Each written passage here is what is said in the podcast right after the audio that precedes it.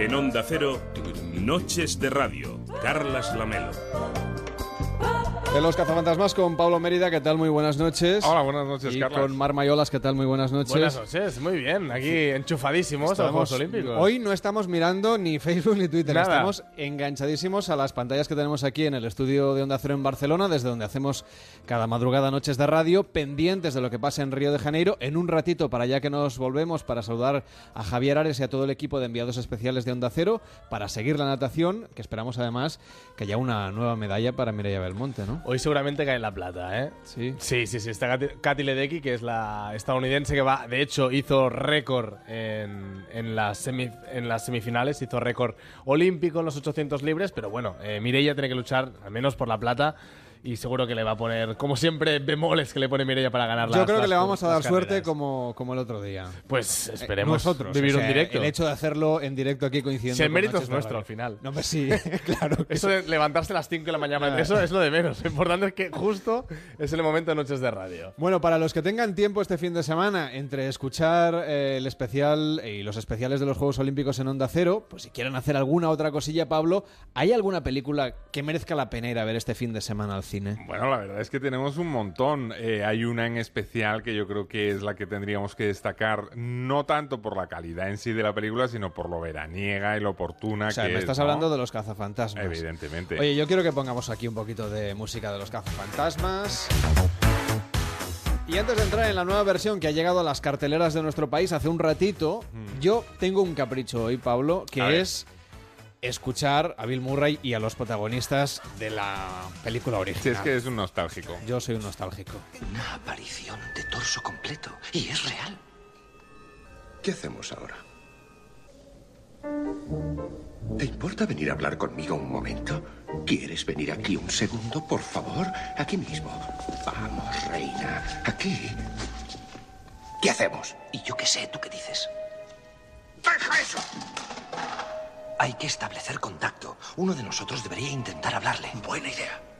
Bueno, esta es la escena de la biblioteca, una de las míticas justamente de los cazafantasmas, que además ahora vuelven, pero con un poquito de polémica en este remake, porque resulta que son las cazafantasmas. Las fantasmas, sí. Es un signo del cambio en los tiempos, Sí. pero hay a quien no le ha gustado y en cambio también hay quien está entusiasmado con este cambio. Yo creo que, a ver, eh, a mí me parece que hay polémicas y polémicas. Bueno, es ¿no? verano, ¿eh? Cualquier cosa es polémica Ya, ya, ya, ya. Te quiero decir que eso de los fantasmas, entiendo que los muy, muy, muy seguidores hayan podido tener sus más y sus menos. Pero vaya, que el asunto tampoco da para tanto. Es, es gracioso el giro de, de que sean mujeres, ¿eh? Las cazafantasmas. Y además, el director Paul Feig eh, ha juntado a cuatro actrices fantásticas eh, la mayoría de ellas procedentes del Saturday Night Live, el pro- programa este de comedia de Estados Unidos que tiene muchísimo éxito. Lleva 30.000 años en, en Sí, antena. lleva 30.000 años y de ahí han salido, pues bueno, parte de, de los originales de los cazafantasmas ya procedían de- del Saturday, Saturday Night Live. En este caso eh, tenemos a Kristen Wiig, Leslie Jones, eh, Kate McKinnon y Melissa McCarthy como los las figuras que, que conforman este grupo femenino de cazafantasmas que se vienen a completar con un singular secretario eh, que contratan, que es ni más ni menos que Chris Hemsworth, el que hace el guaperas de Thor, ¿vale? Que aquí hace papel de secretario Tontito. rubio tonto, Sí, sí. ¿sabes? De, de buenorro. O sea, está tan dado la vuelta que lo llevan hasta ese extremo, ¿no? Ese De- chico que no es un gran actor, hay que decir que sabe reconvertirse, que desde luego sabe reírse de sí mismo, Sí, porque sí. de hacer de Thor. a- yo- el otro día vi Vacaciones, una, bueno, Sí, vi un trocito de. Vacaciones, Mm. porque buscábamos un fragmento justamente para Noches de Radio, y hace un papel también ridículo, ridículo, pero muy gracioso. pero oye, se ríe de sí mismo y se ríe de, de, en fin, de ser ese guaperas que tú dices, ¿no? Sí, pero Matthew McConaughey era lo mismo y al final, mira, se llevó, se llevó un Oscar. No, claro, es que todo- hay hombre, tiempo pero- para todo. Matthew McConaughey también decían que era muy mal actor y mira, Sí, bueno, déjame, déjame tranquilo a Matthew, que yo le tengo Está en ya Río, por de- cierto, lo de vimos cabecera, ayer. ¿eh? lo vimos en Río ayer. Ah, en septiembre hablaremos de él porque estrena peli y una peli fantástica además.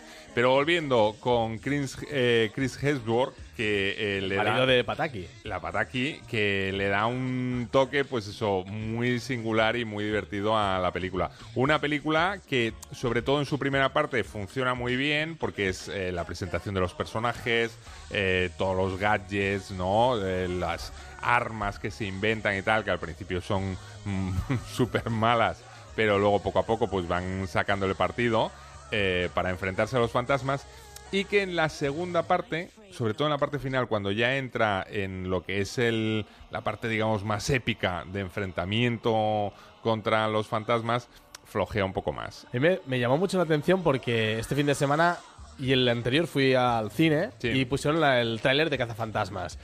Hace dos semanas, uno de los trailers había un pequeño susto y los pocos niños que habían en la sala. ¡uh! Se asustaron. Y la semana pasada fui a ver mascotas y pusieron el mismo tráiler, pero el trozo que había al susto estaba Lo han eliminado. quitado para que los niños no se asusten. Sí, sí. El tráiler suena así. Cazafantasmas ha llegado a las carteleras hace unas horitas en nuestro país.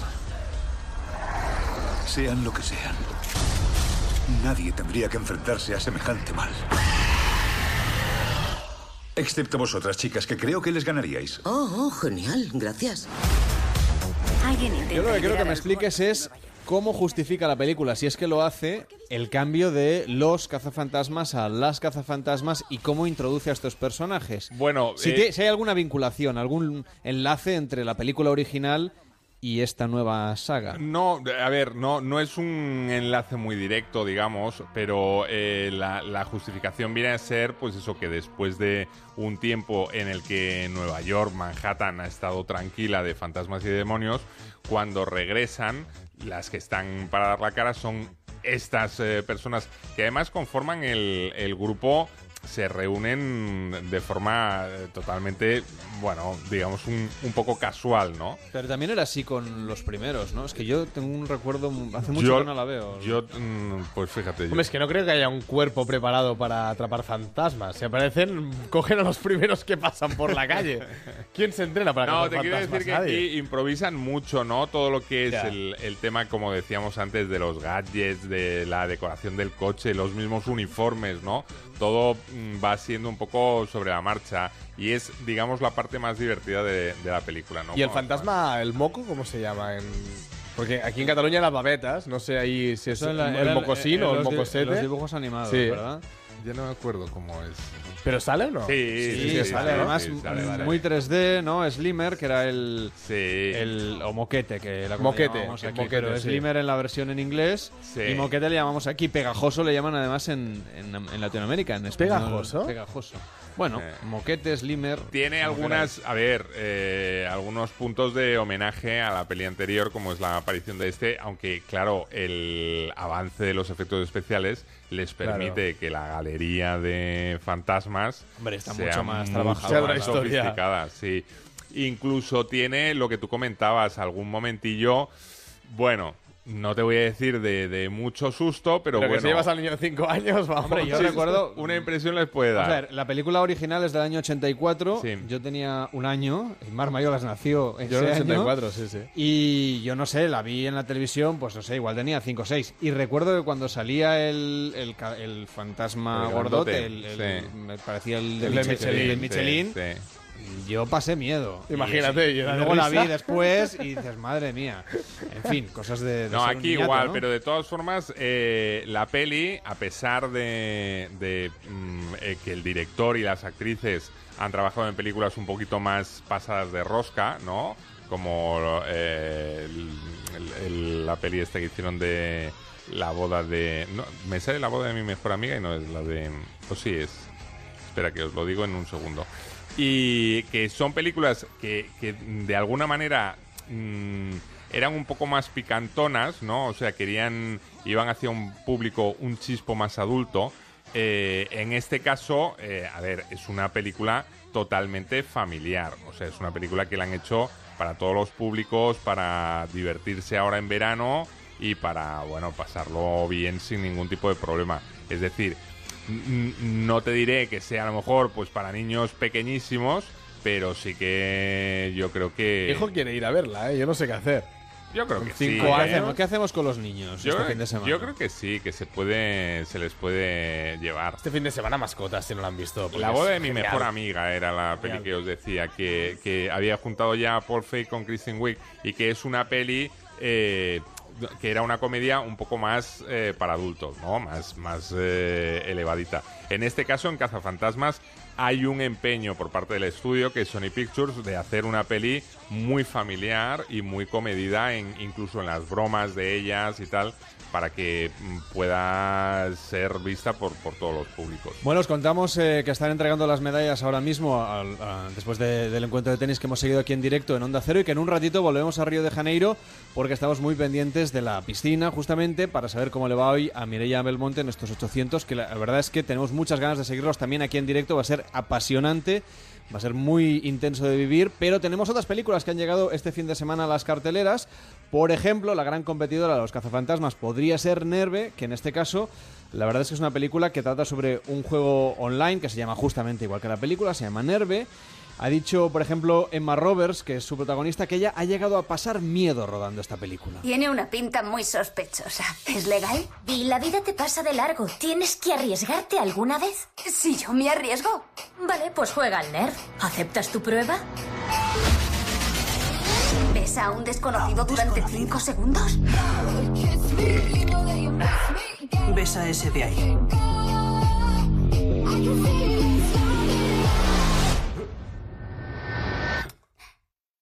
Vale. Muy bien, adiós.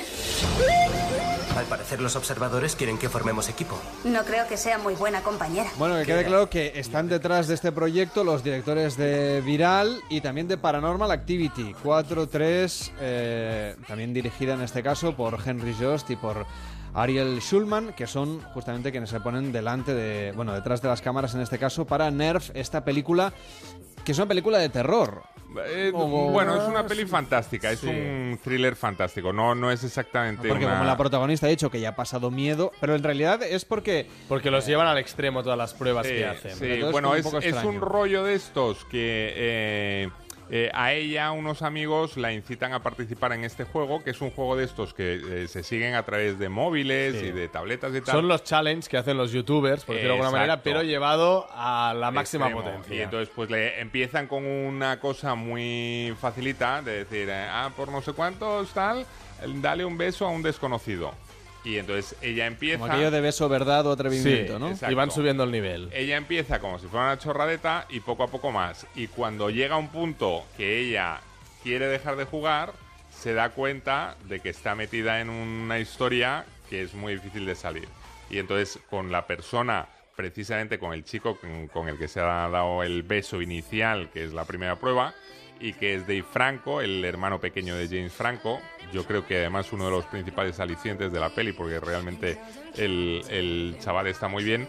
Eh, bueno, pues ambos tratan de buscar la manera de salir airosos de lo que es, pues eso, una especie de eh, círculo vicioso muy complicado, ¿no? En el que cada vez te piden unas pruebas más arriesgadas, ¿no? De hacer cosas, pero que no tienes la, la posibilidad de, de, de salir. Para que os hagáis una idea, hay una en, en la revista IndieWire, eh, David Ehrlich hizo una comparación graciosa diciendo que la peli es un cruce entre Pokémon Go con The Game de David Fincher. Eh, pero bueno, lo califica como una entretenida sorpresa veraniega. Bueno, están entregando ahora mismo las medallas, como decíamos, sonando el himno y elevando las banderas en este momento. En un ratito vamos a ir eh, de nuevo hacia Río de Janeiro para conocer cómo evolucionan los Juegos Olímpicos en una jornada que está siendo muy intensa Sí, esta sí. noche. Nosotros aquí paseando por, las, por los estrenos de las películas de este fin de semana. Hablabas de Dave Franco, que tiene cara, me lo permitirás, de El Perfecto Yerno. Sí, sí, sí, total, total. Y además siempre suele hacer personajes muy... eh, pues eso, mm, de, de chico bueno. Sí, tiene cara de chico bueno, por eso decía yo lo de sí, sí. Perfecto Yerno. en A, este a mí me, me parece que es un actor que tiene bastante, bastante futuro.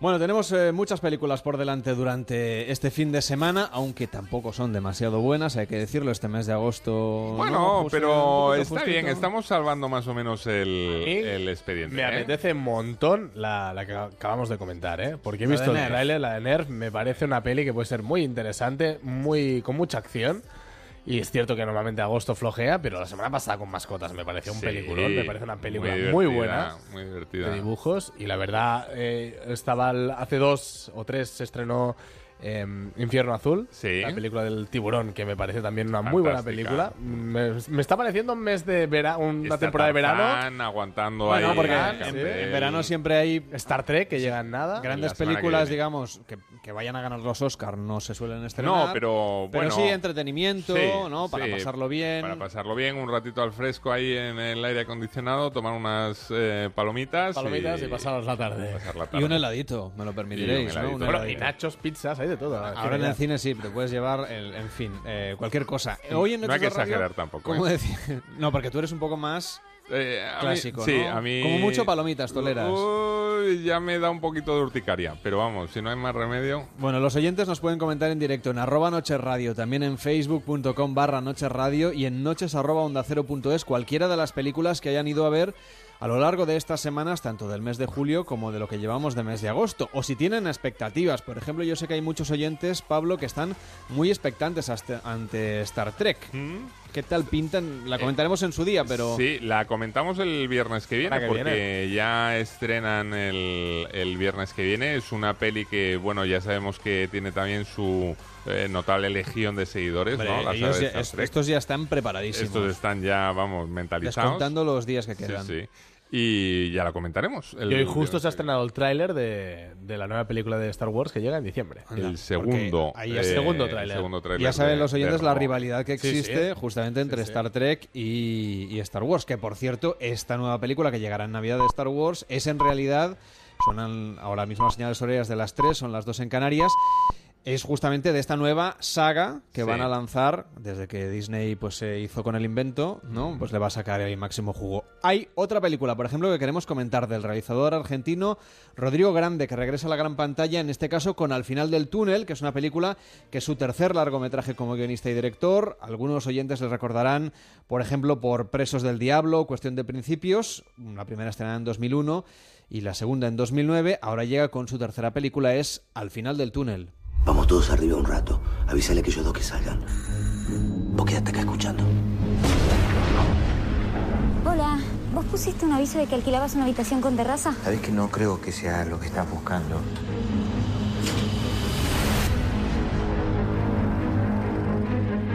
¿Qué pasa, che? Te dice que escuchó algo en el sótano de al lado, en lo del paralítico. Hace un rato se había escuchado el montacarga.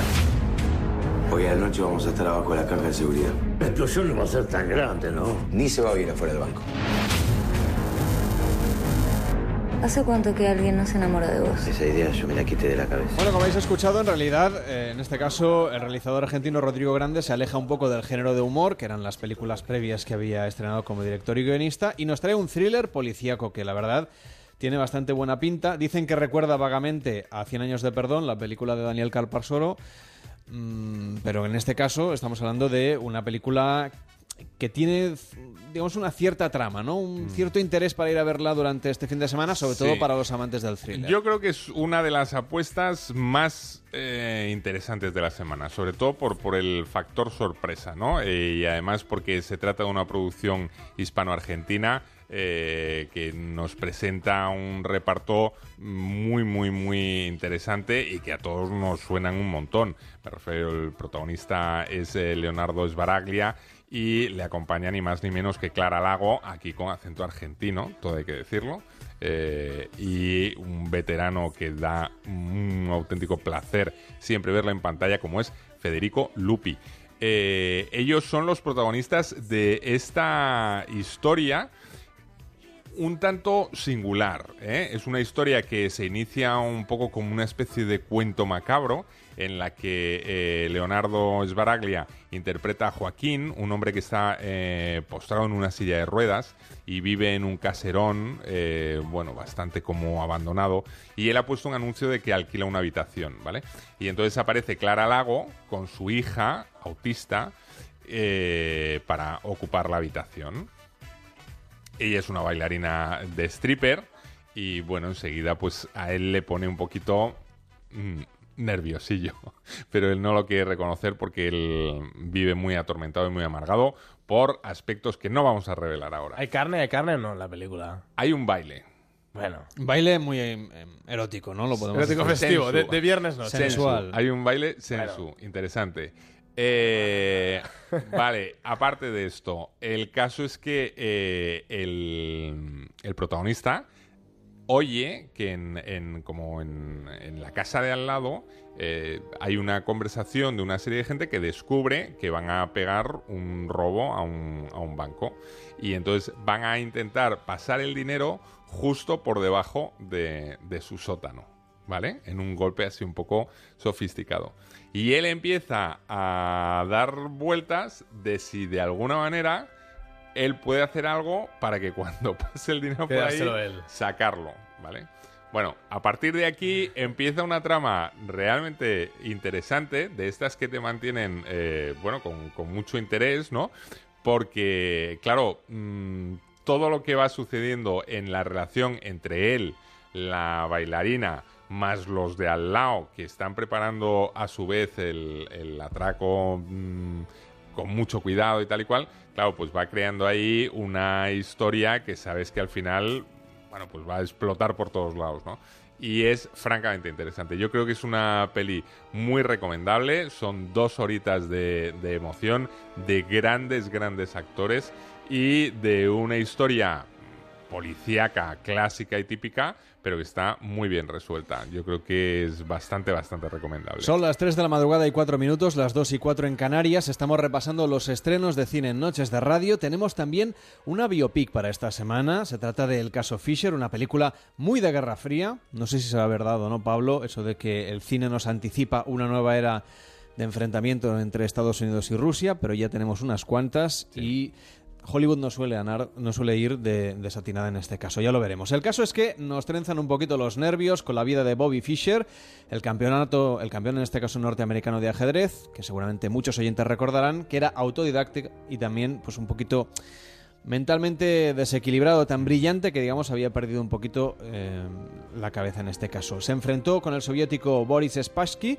en el Campeonato Mundial de Ajedrez de 1972. Este juego es como una ratonera. Tras solo cuatro movimientos hay más de 300.000 millones de opciones que considerar. Puede acabar llevándote al límite. ¿Quién le ha enseñado a mover así? Ha aprendido solo. Si le quito las piezas sigue jugando en su cabeza día y noche. Puedo decirles que tiene un gran potencial. El prodigio norteamericano del ajedrez Bobby Fischer se ha convertido en el gran maestro más joven de la historia de este juego. ¿Cuál es tu próximo objetivo? Quiero jugar contra los rusos. Son los mejores del mundo y pienso ganarles. La Fischermanía ha empezado a arrasar el país. Mi siguiente invitado es Bobby Fischer. No sé, Pablo, si para el público español la vida de Bobby Fischer tiene tanto interés. Yo creo que sí. Yo creo que aquí está muy, muy, muy bien captado porque, eh, a ver, no es una biografía al uso, se centra bastante en lo que es el enfrentamiento entre Fischer y el Yo no me, no me acabo de imaginar una película que sea frenética con una partida de ajedrez. Pues eh, yo creo que es uno... tienes que contar cómo lo han hecho. Sí, es, es uno de los eh, de las grandes virtudes del caso Fisher, ¿eh? Es una peli que no es que sea toda la película, a ver, son 114 minutos, no está totalmente centrada en la partida. Casi dos horitas, ¿eh? Sí, pero es lo que te digo, no es todo la partida, sino cómo se gestiona, lo que supone O sea, las... Un poco Slumdog Millionaire. Quiero decir, que Sí, vamos viendo sí, cómo sí, el exacto, chaval juega, pero eso es el hilo conductor. digamos. Exacto. Y las presiones que él sufre por parte del gobierno, que es el gobierno de Estados Unidos, quien le presiona un poco como a, llevarlo al terreno de lo que es el enfrentamiento entre los dos países, ¿no? O sea, que le quieren dar una solemnidad mucho mayor, no es una simple partida de ajedrez, ¿no? Y de algún modo, como eh, la, la tensión del momento desencadena, bueno, pues esos eh, un poco mm, desarreglos mentales que, que acabó precisamente con, con la carrera de este genial aje- ajedrecista. Vamos, considerado por muchos el mejor de todos los tiempos, pero que tuvo que desaparecer del ¿qué le mapa. pasaba exactamente a Bobby Fischer? Bueno, eh, no vamos a desvelarlo, Carles. No, hombre, pero, pero es una peli- biografía, quiero Ya, decir. Es como pero- si haces una película de, de, no, yo pero sé, del Titanic, ¿no? precisamente Todo el mundo sabe lo que pasa no, al final. pero en este caso no, porque yo creo que hay mucha gente que no, no tiene No tan claro el, el caso Fisher, ¿no? Y precisamente la peli mm, va sobre esto, ¿no? Sobre... O sea, eh, conviene no revisar la enciclopedia antes de ir al cine. Desde luego, conviene muchísimo A mí me mejor. parece brillante poder hacer una película de ajedrez y que tenga Sí. interés. Por eso, Sí. por eso. Sinceramente, mí es lo porque- que me llamaba la atención, pero bueno, bueno. pero eh, se ha hecho en más ocasiones. A, a ver, por ejemplo, eh, en una española que se llamaba El hijo de Caín, que la protagonizaba Hombre, sí, José ¿eh? Coronado, Sí. eh, tenía mucha importancia el tema del ajedrez y, y en la resolución de la película, que era en un campeonato de ajedrez, estaba muy bien utilizado. En, en este caso, tenemos sobre todo que destacar la- el protagonismo de Tobey Maguire como el, el personaje de Bobby Fischer y de Liv Schreiber, que es el que hace del soviético Boris eh, Spassky. Eh, la peli muy entretenida, a pesar de lo que te puedes imaginar. No, ¿eh? Que no, tú si- dices, si tú eh, me lo dices, yo para allá que voy. Tal cual, la peli es interesante y entretenida. Desde luego, mm, a nadie le va a parecer mm, un, Un bodriete. Ya, un bodriete o que vaya, de, "Joder, vaya rollo tal cual. Que no, que no. Que la peli está bien, que funciona bien. Bueno, estamos viviendo, como saben los oyentes de Onda Cero, los Juegos Olímpicos y en este marco llega una película del director Sergio Machado que muestra, la verdad es que una historia que está muy bien encuadrada, porque como estamos muy pendientes de lo que pasa en Brasil, vamos a hablar del profesor de violín, que la verdad es que la música les ayuda en este caso a los chavales que viven en las favelas, que sabemos que hay mucha violencia allí en Brasil, en determinadas zonas, y lo que hace es reclamar, pues eso, que se mantenga la esperanza al resto del país, que también además está sumido en esta crisis política de la cual pues se va hablando estos días también mucho, aunque va está un poco tapada por la circunstancia olímpica, pero son dos historias que corren en paralelo. Bueno, pues un fin de semana ideal para adentrarse en la historia de lo que sucede en Brasil a través de El profesor de violín. Escuchad, este es Laerte, el profesor de violín. Colócate la viola en el hombro izquierdo. No, en el otro izquierdo. No sabía que había venido a dar clases a niños pequeños. Aquello es una olla a presión, no tienes ni idea. Tengo un alumno que es impresionante. Cuando empieza a tocar no puedes mirar para otro lado. ¿Como alguien que yo me sé?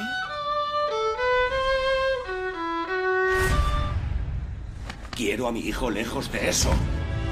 Sergio Machado, el director, ha explicado además que durante el rodaje tuvieron que rodar determinadas escenas así un poquito de acción. Había una persecución entre dos jóvenes y un coche de policía, una persecución filmada, y tuvieron que poner enormes carteles indicativos advirtiendo de que se trataba de una ficción, que estaban rodando una película, porque allí, si no, en las favelas, los policías, a la que ven dos chavales jóvenes corriendo en moto, mm, rápidamente disparan antes de preguntar. Y para que no matasen a los, a los actores ni hubiese ningún incidente durante el rodaje, tuvieron que advertir muchísimo con carteles enormes de que en realidad aquella persecución no era real, no eran las que habitualmente se pueden vivir en estas zonas de, Brasil, sino que se trataba simplemente de, una ficción cinematográfica. Sí, el director Sergio Machado realmente eh, ha explicado que para él eh, el rodaje del profesor de violín ha sido una experiencia casi, casi similar a, la figura que rememora el film, que es el maestro brasileño Silvio Baccarelli.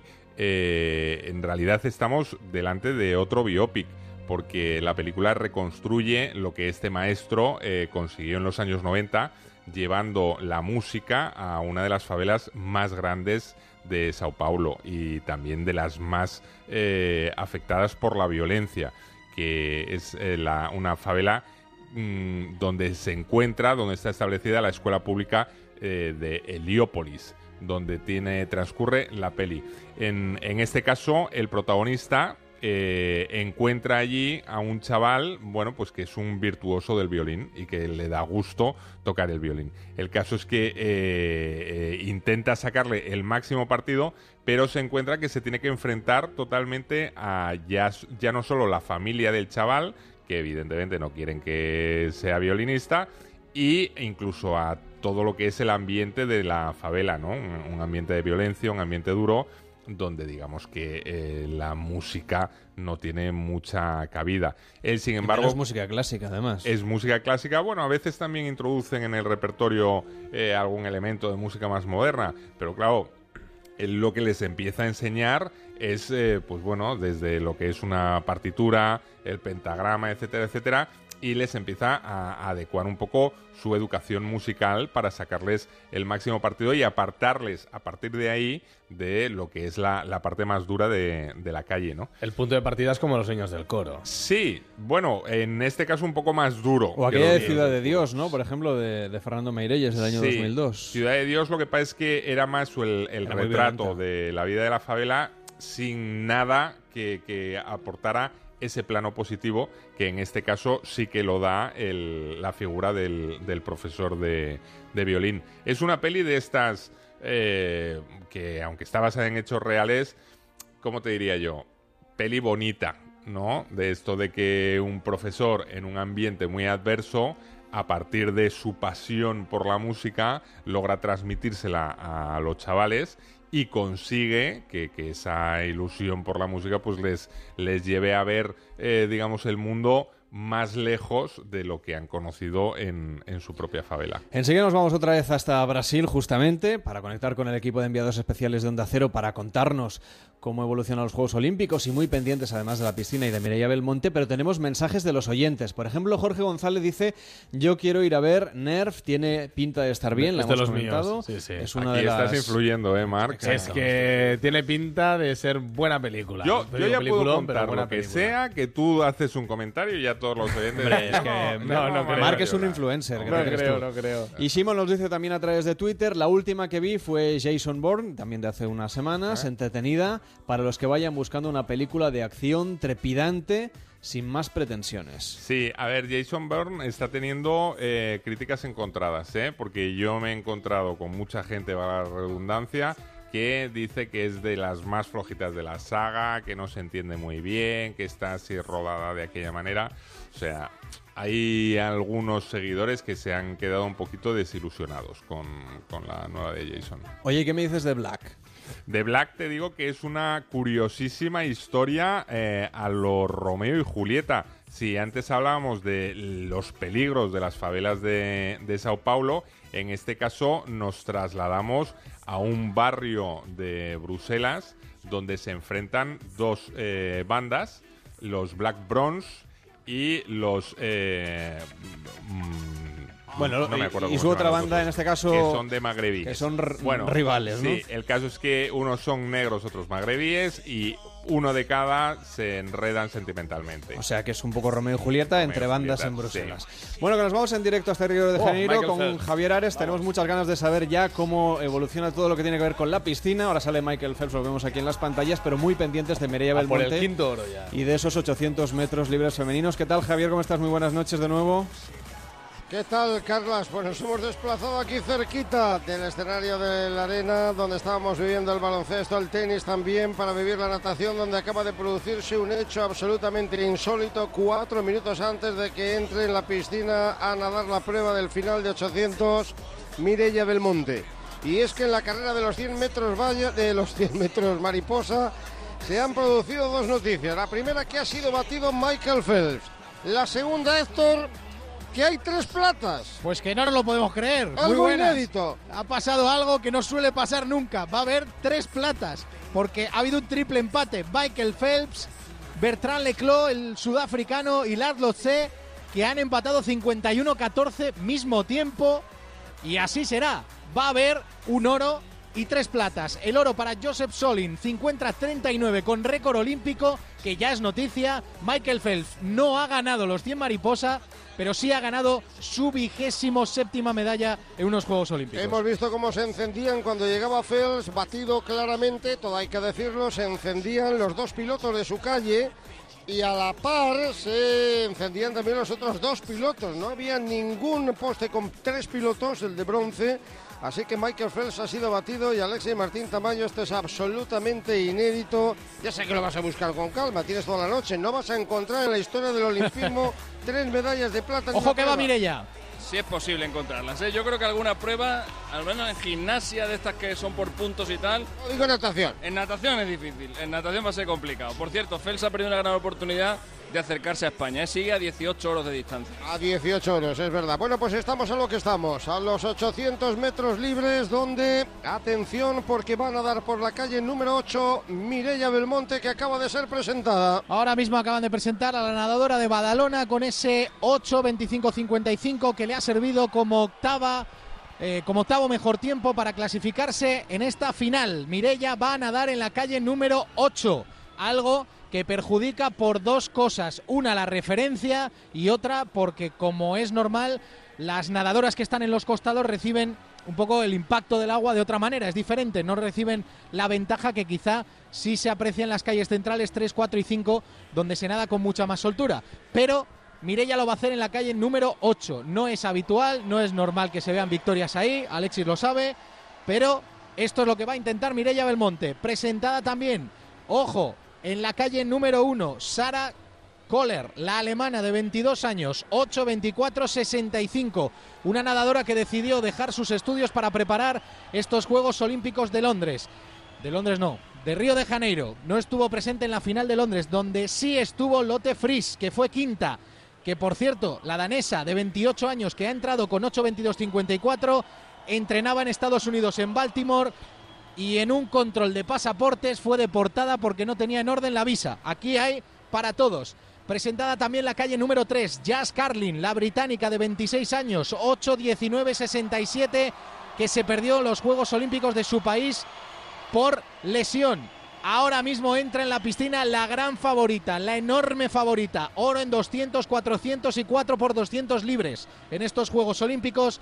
Plata en el 4 por 100, oro en el 800 de esta prueba en, los Juegos Olímpicos de Londres.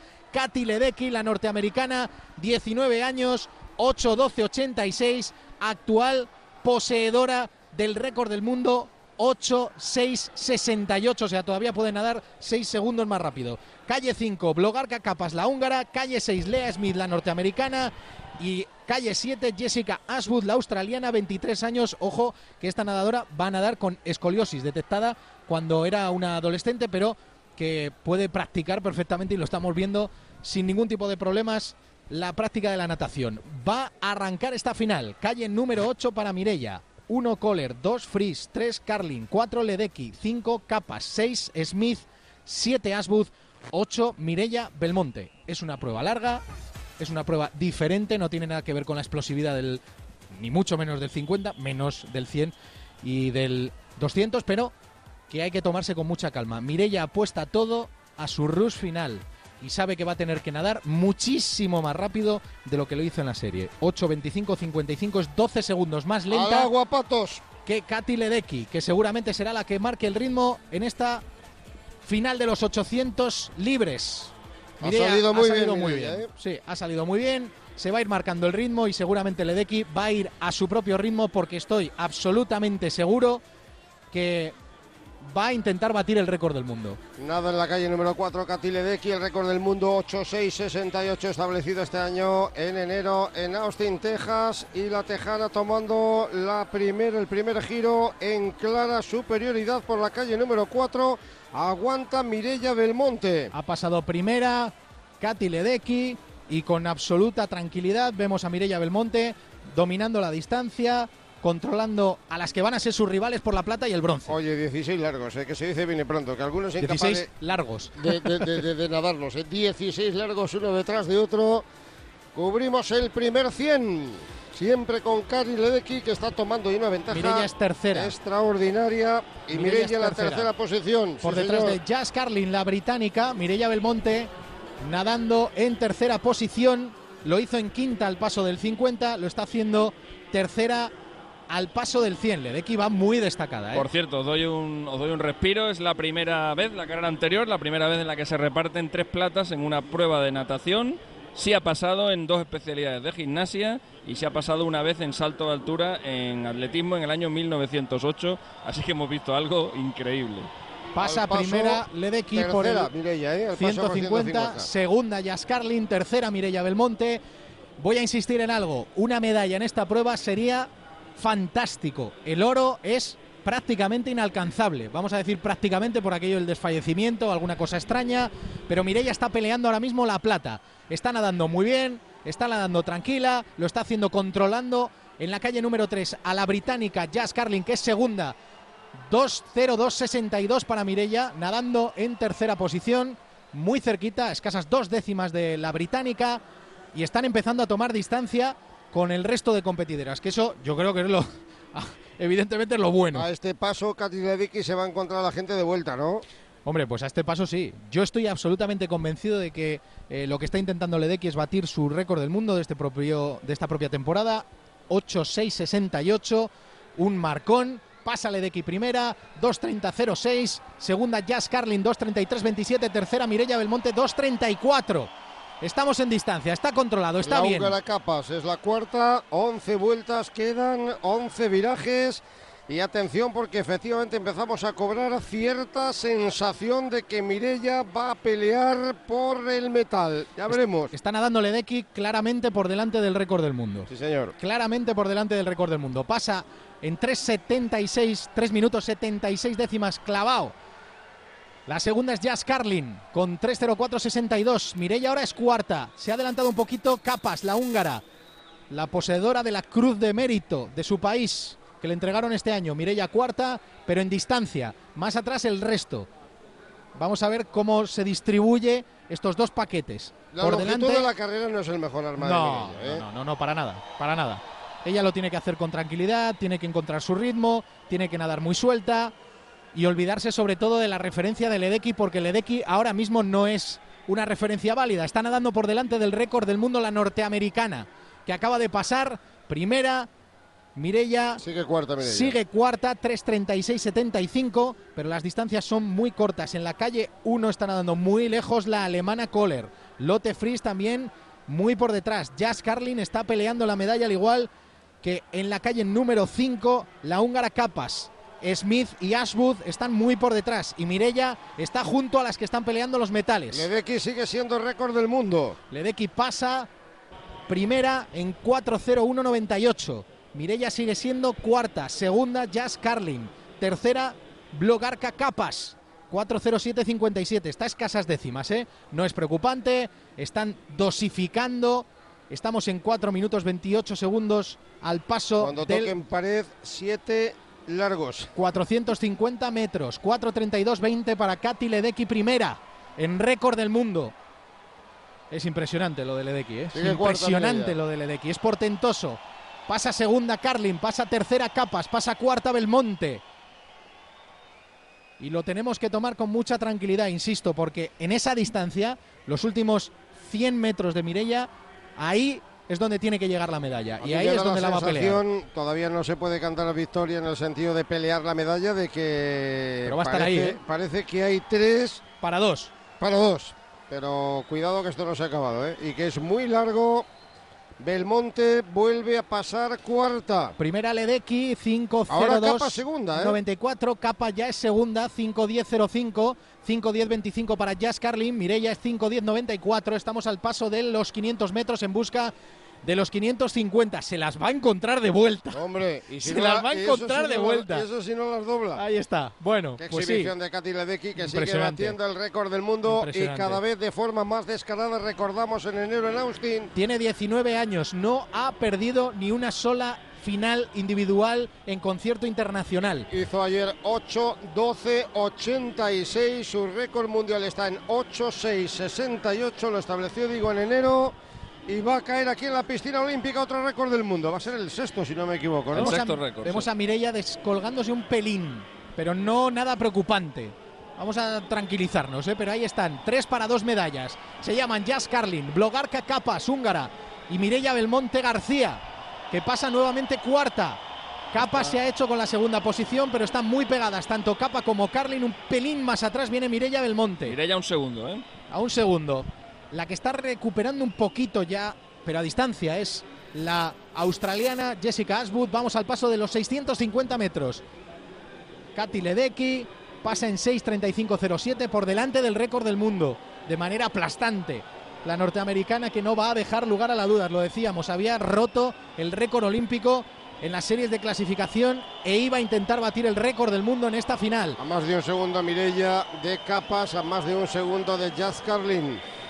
Pasan las dos un poquito por delante, Mirella un pelín por detrás. La sensación aquí en la piscina es de distancia controlada, pero vamos a ver si es cierto que Mirella lo que está haciendo es controlar. 700 metros, cuidado, ¿eh? último 100. Vamos allá. Último 100 cuando toquen. Acelera Ledecky, 7.05.44. La norteamericana va a todo trapo, intentando batir el récord del mundo. Pasa segunda Blogarca Capas, pasa tercera Jazz Carlin, pasa cuarta, cuarta Mirella Belmonte. Sigue un segundo. Quinta es Jessica Aswood. Sexta es Lia Smith.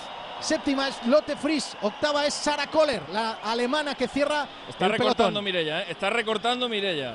Vamos ha, allá. Ha dado la vuelta a un, segu a un segundo y tres centésimas y está recortando ahora mismo. Ya ¿eh? últimos 50 metros para Katy Ledecky. 7.35.80. Va por el récord del mundo.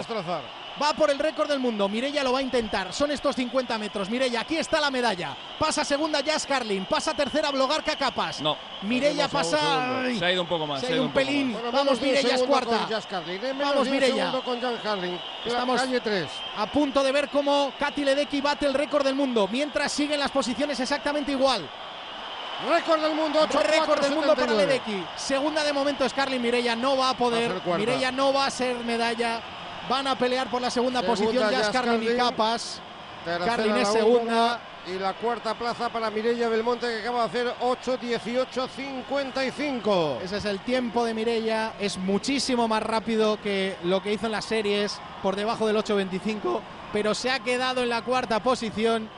Y yo creo que lo que hay que hacer es aplaudir a magnífico. Claro que sí. Diploma olímpico, cuarta plaza y volvió a tronar la piscina olímpica con el imponente descomunal récord de esta norteamericana de 19 años, Katy Ledecky, que ha parado el cronómetro Buah. en 8 minutos 4 segundos, ha rebajado 2 segundos la marca de, de Qué Austin. Tremendo. ¿eh? No llega a los dos segundos por nada, pero son casi dos segundos. Casi dos Es- segundos. ¿Sabéis es que Ledecky tiene, ¿sabéis que le, vamos, Ledecky tiene en su país tiene como 8 o 9 récords nacionales, ¿eh? Sí, O sea, sí. es una cosa Y tiene es una 19 cosa años. tremenda. Tiene no llega, 19 No llega a años. lo de Hotsu que tiene de, lo- de las 15 pruebas de natación en Hungría tiene 14 récords, los tiene todos menos el de 1500, pero también lo de Ledecky es, es Por tremendo, cierto ¿eh? que Hotsu ha sido batida, ¿no? En la pelea por Sí. la cuarta medalla de oro, ha sido batida en la, en la carrera anterior a la de Fels en los 200 metros brazo, ¿no? por Maya Dirado, que está haciendo un campeonato extraordinario. 200 Segunda ¿eh? fue Hotsu. Y Caldwell, la canadiense, que fue tercera. Oro, plata, dos oros, plata y bronce para Maya Dirado, que está haciendo un campeonato excepcional. ¡Bravo, Mirella! Hay que aplaudir lo que ha hecho. 8-18-55. No es medalla, pero es para estar muy orgulloso porque la ha peleado, lo ha intentado, ha intentado acercarse todo lo que ha podido y más. Pero al final se ha quedado ahí. Segunda fue Blogarca Capas, perdón, tercera fue Blogarca Capas la húngara, segunda Jazz Carlin, récord del mundo atronador con más de 12 segundos de ventaja sobre la segunda de Katy Ledecky, la norteamericana. Lo hemos intentado, No, Javier, hombre, lo hemos intentado. sabido- lo hemos Me ha intentado. sabido bien la actuación de Mireia Belmonte porque ha estado peleando prácticamente hasta el final por la medalla de bronce, por la medalla de plata incluso, Claro. porque era muy justa la pelea entre la británica y la húngara.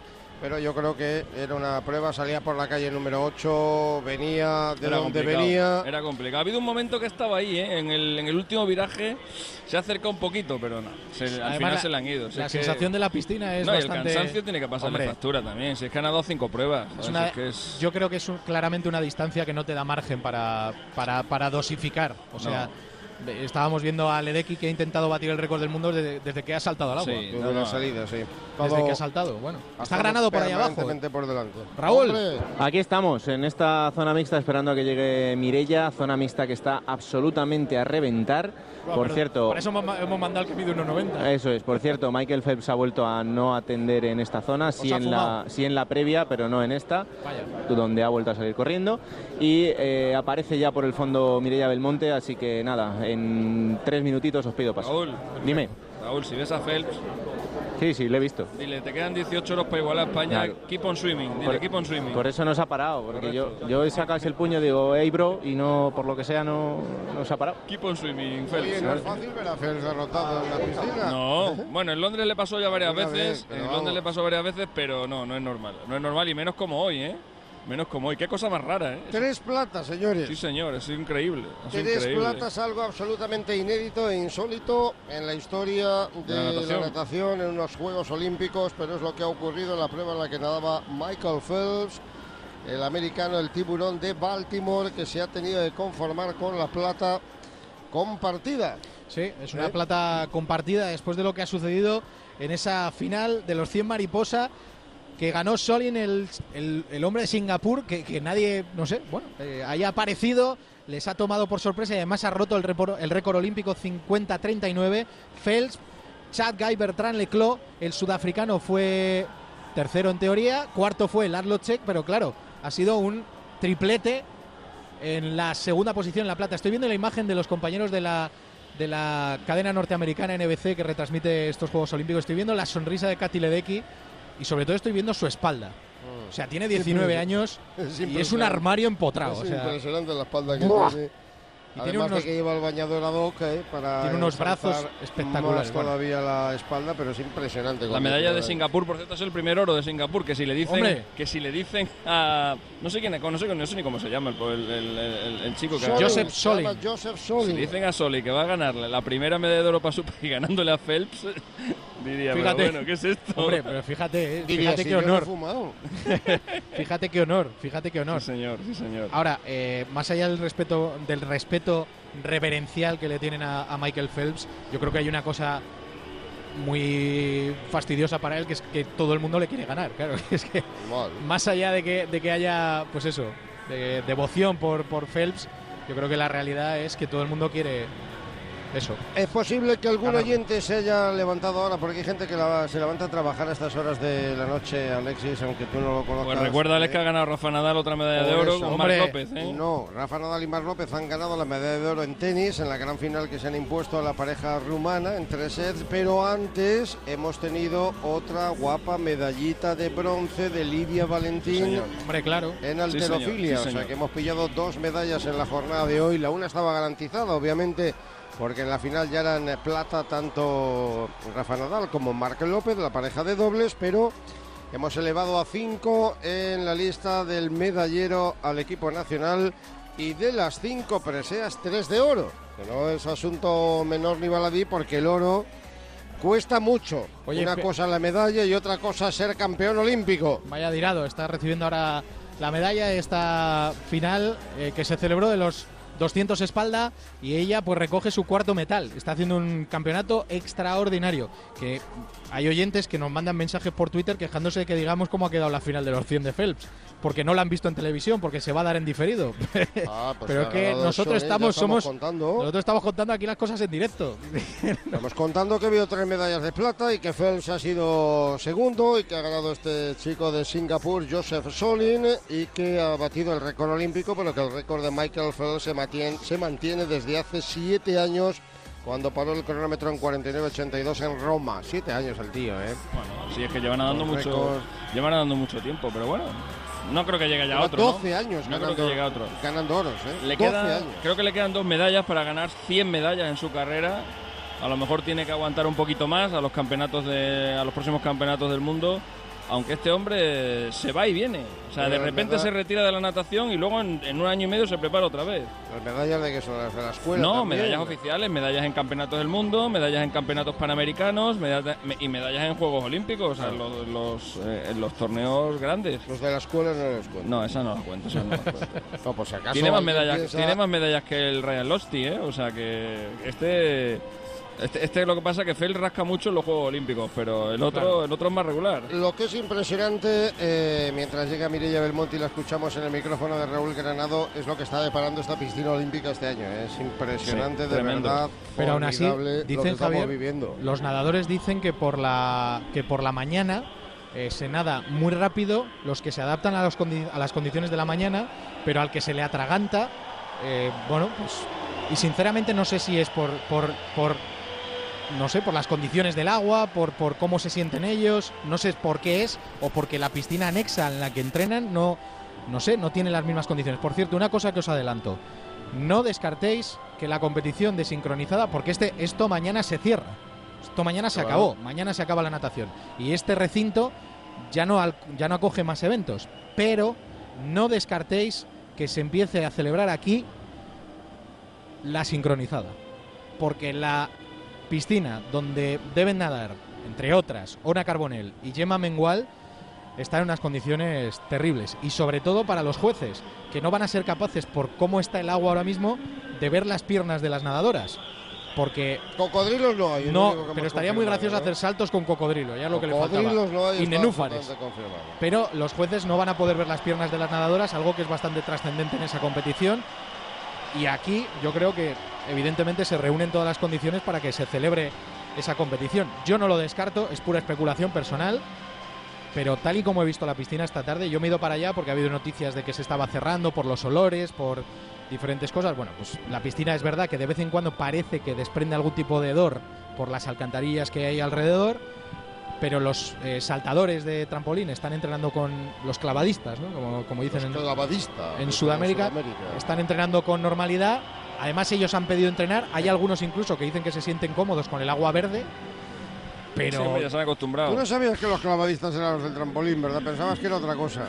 Clavados que tiene una tradición muy grande en México, ¿eh? Sí, es verdad. Han tenido grandes. Bueno, sin ir más lejos, Paula Espinosa en, en los últimos Y un juegos. clavadista en Acapulco en Elvis Presley. Hombre, claro, tienen, tienen, el, tienen la materia prima, vamos. Suena el himno norteamericano en honor de Maya Dirado que, que rompe a llorar casi a la segunda le ha estrofa. ¿eh? ganado a Katinka Hosu en el último suspiro, ¿eh? Ha sido un final extraordinario. 2.05.99. Eh, bueno, 2.06.05. Son seis décimas. Bueno, mira, los, los récords del mundo que se han batido en estos Juegos Olímpicos. eh, ha batido el récord del mundo Katy Ledecky de los 400 libres. Además, lo batió, lo batió en eh, el día 7. La, la batió dos veces en, en- en- en nada de tiempo. También Katy Ledecky ha hecho el récord del mundo de los 800 libres. Eh, Zhao Jing hizo el récord de 50 espaldas. Eh, Gemma batió el récord de, de 100 espaldas. Missy Franklin, el de 200 espaldas. Eh, Rita Miluite batió el, batió el récord de braza, de los 50 brazas. Eh, y también el de los 100. Eh, Rike Mole Pedersen, el de 200. En mariposa Sara Sostrom y hizo el de 50 y el de 100. Bueno, es que ha habido un montón de récords aquí. ¿eh? Tre- tremendo. Seis creo que son, ¿no? Los récords olímpicos. Los récords mundiales que nos ha regalado la piscina. Uno, dos, tres, cuatro, cinco, Bueno, seis, chicos, un segundo, por favor. siete. Mirella, bueno, la hemos rozado. Ahí he estado. La, verdad es que la carrera ha sido muy emocionante hasta el final. ¿Lo has visto posible hasta el último metro? Al estar en la calle 8 no sabían bien bien quién estaba. Sabía que, que estaba Carlin porque lleva el gorro rojo, pero las demás no sabían quién eran. Yo estoy súper contenta, he hecho el récord de España. He mejorado la marca de Londres que hice plata y eso quiere decir que cada vez pues eh, la natación va subiendo de nivel y cada vez están más caras las medallas. Entonces hay que apreciar más todavía el oro que gana el dos mariposa, yo creo. Bueno, termina la participación con ese oro, también con la, con la medalla de bronce. Ahora que ya ha terminado ¿qué- y la de chocolate, ¿qué piensas ahora? Pues ahora todavía estoy en modo competición, estoy súper centrada todos los días y yo, yo creo que cuando llegue a la villa y voy a relajar un poco, pueda comer un poco de chocolate que no he podido estos días y no, pueda disfrutar un poco más de la vida de la villa, pues me relajaré más y apreciaré todo lo que he hecho porque ahora todavía no me quería creer, entre comillas, mucho lo que había hecho para centrarme más en el 800. Tú que estás siempre pensando en próximos objetivos, ¿ahora qué? descansar y mejorar mis tiempos el año que viene. Que estamos mundial en. Hungría y siempre es difícil después de un año olímpico arrancar y más si he conseguido pues estos resultados tan, bon- tan buenos, pero hay que seguir trabajando y, y seguir disfrutando de lo, que me, de lo que me gusta hacer, ¿no? A Ledecky, Hotsu, compañía, ¿se les puede meter mano? Yo creo que todo es posible, pero claro, nunca, nunca sabes qué va a pasar con ellas, ¿no? La natación es, lo bonito es que es impredecible y un día están arriba, otro día no, pero solo hay que seguir entrenando y fijándose en uno mismo y ir para adelante, ya está. No sé si eres consciente de que la gente en España madrugaba para ver a Fernando Alonso, también eh, trasnochaba para ver a Pau Gasol y ahora la gente está trasnochando para verte a ti. Sí, es increíble, la verdad, que agradecer a todo el mundo que se ha levantado a estas horas de la mañana. Algunos seguro que volvían de fiesta, pero a mediodía se ha levantado. Y bueno, es que creo que en los Juegos Olímpicos cada cuatro años tenemos dos semanas solo de, de repercusión y hay que aprovecharlo. Pues vete de fiesta y disfruta. Gracias. Ahí está, Mireia Belmonte. Pues ya desconectado, ¿eh? Ya desconectado, ¿eh? Se, se nota que ha soltado lastre, porque yo la he visto mucho más relajada, más tranquila, más, no sé, más Mirella, ¿no? Más una tía de 25 años. Está corriendo por, por Twitter una foto, Una del, foto que la- del chico de Singapur que le ha ganado la- el oro a Phelps y Ojo. está corriendo. Pero escucha, la foto de él haciéndose una foto Hay con otra, Phelps. hay otra de, de Katy Ledecky con Phelps, tremenda. también la Firmándole un autógrafo, tremenda. Pero es que hay otra todavía de Katy Ledecky en una grada de un partido Pero junto este a Michael Jordan. Pero es que Pero es que este le ha ganado a Phelps. Ya, ya, este se hace una foto Es con que, Phelps. es que está aquí Phelps con... 2008-2016, ocho años después le gana la final. Está Phelps con 23 años Menudo y está sinvergüenza. Con, con 14 o 15, no Sí. creo que tenga más. Menudo sinvergüenza. Bueno, muy bien, ¿eh, Raúl? Escuchando a, a Mireia Belmonte, muy tranquila, muy relajada. ¿Lleva buena cara? Buenísima, con una sonrisa en la cara, con la toalla por encima de los hombros todavía y bueno, pues eh, yo creo que también con la liberación de tener ya ese oro que lo va a tener para toda la vida y en- con ese margen de crecimiento que tiene por delante, que lo tiene donde quiera ella. El- el- la meta estará donde ella quiera y si no es ahora será en Tokio, pero lo que ha demostrado aquí este año es absolutamente increíble. Muy bien, Raúl, así me gusta, tocando pelo, tocando metal. A eso hemos venido, ¿no? Ya van dos veces con Mirella que toca el metal ahí cerquita, ¿eh? Sí, la verdad es que la otra vez lo toqué, esta vez hemos estado cerca, pero bueno, ahí seguimos en el camino. Muy bien. Bueno, pues yo no sé si hay mucho más. No sé si hay mucho más que contar. Pero Pues hombre, no, lo la noche va a seguir de emociones. La medalla de Mayadirado debe ser muy emocionante para los norteamericanos porque Dana Torres y nuestro compañero de la Compañero NBC han llorado como unas magdalenas aquí, ¿eh? O sea, tremendo, bueno. Oye, me ha encantado, me ha encantado y me sigue encantando Hotsu, ¿eh? la, la húngara, Iron Lady. Que es una bestia y que tiene un marido que es como dos bestias. pero ella después en el fondo tiene, se la ve una dulzura, una alegría en el rostro, a pesar de la plata que ha sido ganada in extremis por Maya Virado. Que sí nos está ganando Hotsu, porque además de ser una de las grandes estrellas de, de estos Juegos Olímpicos aquí en la piscina olímpica, está demostrando una clase y una elegancia verdaderamente extraordinaria. Bueno, que Solo un- ocho récords del mundo, Solo, ocho. solo un detalle. Eh, Ledecky ha nadado por debajo de los 30 segundos los 100 metros. Imagínate. Descomunal, ¿eh? Descomunal. Imagínate, 8 minutos 4 segundos en cubrir 800 metros. Sí. Tremendo. Bueno, Como fin. no quiere la cosa. 16 largos, Alexis. Que no los das yo- tú en toda la tarde. Hombre, yo en el tercero me habría quedado ya un poquito tocado, pero, pero tres le aguanto a la Ledecky, ¿eh? Se nos acaba la natación a nosotros, ya Bueno, adiós. Porque pues mañana hay pruebas de natación, que la larga distancia, los 1500, la final de los 50. Por cierto, ahora se va a celebrar aquí la final de los 50, que es como ver pues la prueba, no sé, la más explosiva de todas, ¿no? Algo tremendo, pero se acabó, ya no hay más participación española en la natación aquí en los Juegos Olímpicos de Río. Se nos acaba la natación, pero siguen las pruebas, sigue la alegría, sigue la expectación. Hoy, insisto, hemos conseguido otras dos medallas. La medalla de bronce de Lidia Valentín en alterofilia. La medalla que han firmado, que son dos, que son dos, lo que pasa solo cuenta Sí. uno. Sí, hay, que, hay que esperar, hay que esperar. y Rafa Nadal en la Ah, final que- de dobles. Ah, creía que decías la de Lidia, que son dos No, también. no, hay que no. esperar por la de por la de Londres. Cuando nos la den, La de- será un sí, oro claro. y ya veremos a ver si a ver si cae. Sí, la- Apúntasela ya. O sea que en Londres mucho 18, ¿eh? Bueno, vamos por parte. vamos en Londres 18. Vamos por parte. Y que aparte de esto, pues que tenemos muchas cosas por delante, que acaba la natación, que ha empezado ya de hecho hoy el atletismo, que generará las mayores pasiones. El espectáculo en la piscina ha sido extraordinaria, extraordinario y prácticamente lleno, ¿eh? Sí, Otra vez. sí, muy bien. Bueno, lo único lo de las columnas, que es un desastre. Ya, ya. El que ha construido esto, que hay una parte del estadio que no se puede ocupar porque están las columnas y no hay ¿Cuántos visibilidad. tiras? Pero bueno, ¿A cuántos kilitos? nos lo hemos pasado muy bien en esta piscina. ¿eh? Muy bien, pues tírate el agua un ratito. Que nosotros vamos a despedir y dejarle a Carles Lamelo que continúe con sus noches de radio, que hoy le hemos usurpado bastante tiempo, aunque creo, Carlas, que bien ha merecido la pena. Hombre, ha merecido la pena muchísimo escucharos y además el resultado, ¿no? Aunque no ha sido, en fin, una medalla finalmente, pero hemos vivido un gran momento olímpico aquí. Sí, señor. Claro que sí. Bueno, pues gracias por vuestro trabajo. Os seguimos escuchando en sucesivas conexiones y también, evidentemente, en los servicios informativos y en todos los especiales que estáis haciendo todo este fin de semana. Enhorabuena por el gran trabajo que hacéis explicando a los oyentes de Onda Cero lo que sucede ahí en Río de Janeiro.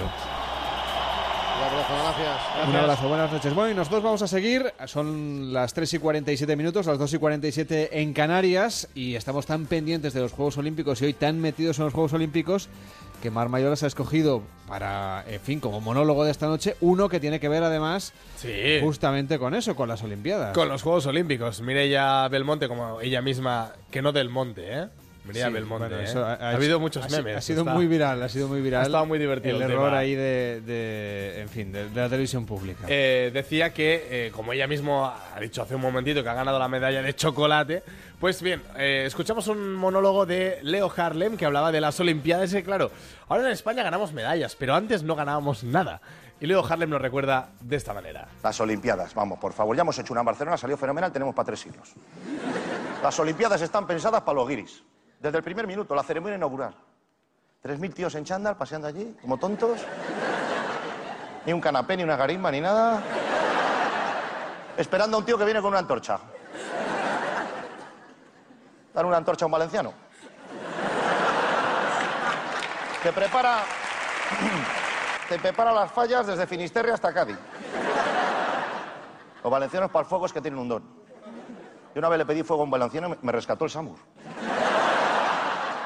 Eso no era un cipo, era un lanzallamas. Me dio el fuego desde la otra acera. Es que es acojonante. Yo veo que además eh, los premios son ridículos. Tú no puedes ser un tío que está entrenando, que se está matando, cuatro años, ocho años, doce años, y de repente una medallita. El español que quiere una medalla se la encarga en la joyería.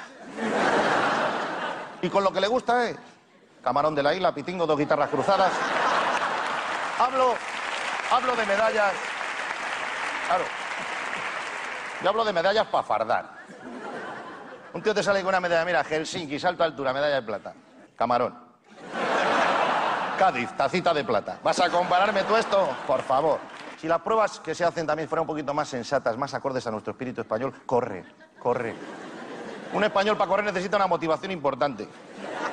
Un toro de 500 kilos, una pareja de la Guardia Civil. Mira, el churrero de mi pueblo, que pesa 140 kilos, delante de una vaquilla cariñosa el año pasado en las fiestas, batió el récord de los 100 metros de Usain Bolt hacia la izquierda y al volver el, de los- el de los 200. Impresionante cómo corría, tío. Pero nosotros no podemos correr sin más.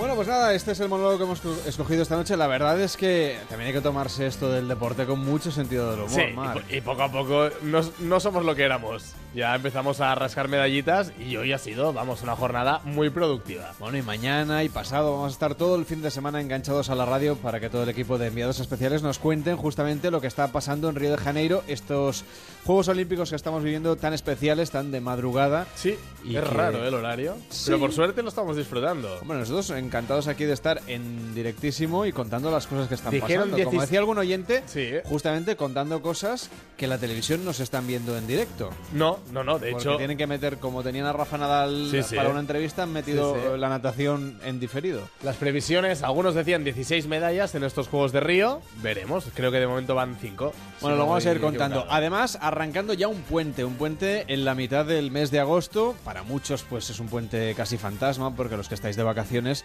lógicamente no vais a notar que el lunes es fiesta, pero el lunes es fiesta en prácticamente toda España. Es el 15 de agosto, pero nosotros hemos, hemos escogido una fiesta especial en nuestro España en Fiestas.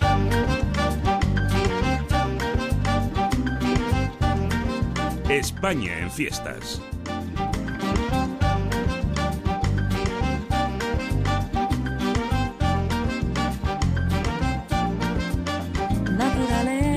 Está nuestra compañera Ana Martínez Catalana. ¿Cómo estás? Muy buenas noches. Hola, Carles, encantada de estar aquí. También enganchadita, supongo, a la radio y a lo que pasa con los Juegos Olímpicos. Eso es, ¿no? aquí muy pendientes de lo que está pasando, claro que sí. Bueno, además de todo lo que está pasando en Río de Janeiro, en nuestro país el lunes será fiesta en prácticamente toda España. Yo creo que en todas las provincias, si no en todos los, eh, en fin, no me atrevo a decir en, en todos los pueblos de España, pero en casi todos el 15 de agosto es la Virgen de Agosto y por lo tanto es fiesta en prácticamente todas partes. Pero tú hoy nos llevas a Feria Real en Puente Genil, ¿no?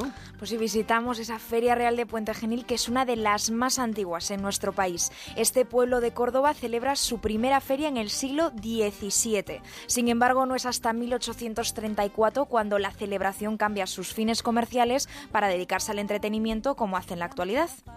Más de 180 años de historia en esta fiesta, en esta feria, que supongo que tendrá alguna cosa especial para que se siga celebrando tanto tiempo después y además para que la hayas escogido tú como propuesta para los oyentes de Noches de Radio. Efectivamente, Carles, si de algo puede presumir Puente Genil es de tradición. Los vecinos de este municipio y también los turistas repiten cada año, motivados, en palabras del alcalde, por el ambiente festivo que crean las casetas. Bueno, pues cuéntanos cómo son esas casetas, ¿qué ofrecen? Podríamos decir que las casetas son temáticas, cada una ofrece algo distinto. Por un lado tenemos las que pertenecen a partidos políticos, pero también hay otras que instalan asociaciones deportivas y, cómo no, las casetas gastronómicas donde disfrutar de la comida del municipio. Las cofradías vinculadas a la Semana Santa de Puente Genil tienen también un hueco en la feria. Nos lo cuenta Esteban Morales. Hola, soy Esteban Morales, alcalde de Puente Genil. Dentro de la caseta pues se celebra, se escucha música, se comparte bebida, comida, hay actuaciones, se comparte el espacio, el tiempo con los amigos, con la familia y se pasa un buen rato. Las casetas son la base de la feria, pero hay otras actividades como torneos de fútbol, concursos de tiro al plato y hasta un descenso de piraguas. Y Carles, no sé si te gusta jugar a las cartas. No soy muy bueno yo jugando a las cartas, ¿eh? Pues en Puente Genil se lo toman muy en serio. Además, los que lo deseen pueden participar en concursos de ronda básica. Esteban Morales nos da los detalles. Lo más normal es que se celebren concursos de cartas, de ronda básica. Es un juego también muy del sur de la provincia de Córdoba, en concreto de Puente Genil a lo largo de, los días de feria y en otras instalaciones, instalaciones deportivas, el campo de fútbol, pues se celebra un torneo también de fútbol, en el pabellón de hay un, encuentro de balonmano Villa de Puente Genil, celebra también el, de manera ya también muy consolidada un torneo de ajedrez que al que vienen participantes de toda Andalucía a jugar en Puente Genil o ese concurso de tiro como ves, Carles, hay diversión para todos. Pues sí que hay variedad, la verdad, en esta Feria Real de Puente Genil, pero dinos fechas, ¿cuándo tenemos que irnos hasta allí? Creo que tenemos muy poquito tiempo, ¿no? Pues sí, ya empieza mañana, 14 de agosto, y como no podía ser de otra manera, un festival flamenco dará el pistoletazo de salida a esta edición. Estará acompañado por el tradicional encendido del alumbrado. El día clave, sin embargo, es el lunes 15. El día 15 es un día muy importante porque prácticamente en cada una de las casetas que se han construido en la feria pues tienen actividades propias e invitaciones para como a modo de inauguración y bueno, pues yo creo que es el día que más, más visitantes tenemos. La feria está muy concurrida, muy vistosa y es una buena oportunidad para conocer la Feria Real de Puente Genil.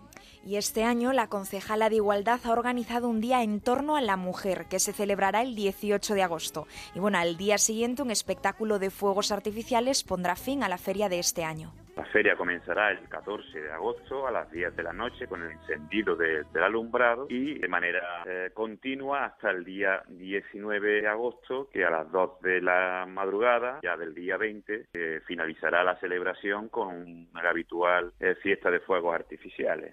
Los que quieran conocer Puente Genil en todo su esplendor tienen hasta el 19 de este mes para disfrutar de la feria. Nos lo apuntamos ya para marcharnos a Puente Genil en cuanto podamos. No te vayas muy lejos, Ana. Enseguida te saludo para irnos de chiringuito. Hasta ahora mismo. Hasta ahora.